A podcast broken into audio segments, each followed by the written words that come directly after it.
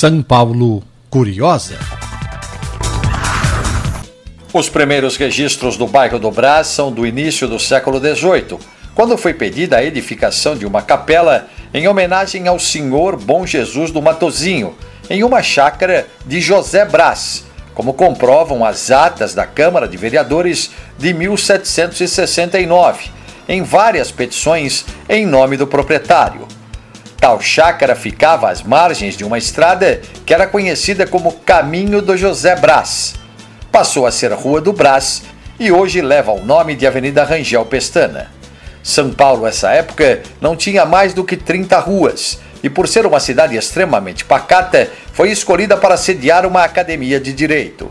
Nas imediações do Brás existiam várias chácaras, onde residiam famílias ricas da época, entre elas a do engenheiro Carlos Bresser e a Chácara do Ferrão, que pertencera à Marquesa de Santos. No ano da proclamação da República, a capital contava com 65 mil habitantes. O desenvolvimento do bairro foi lento, até que veio a cultura do café e, com ela, os imigrantes.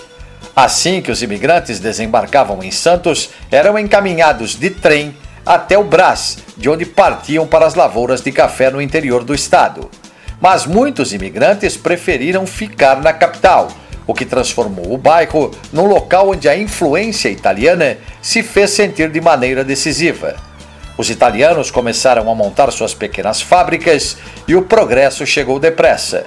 A partir da década de 40, devido a uma grande seca que atingiu diversos estados do Nordeste, ocorreu no bairro uma constante e progressiva entrada de nordestinos, na mesma medida em que diminuía a presença dos italianos.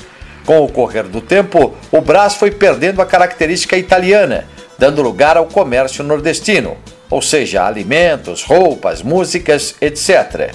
Hoje, o bairro do Brás é bem diferente do final do século XVIII se tornou um dos principais polos comerciais do país.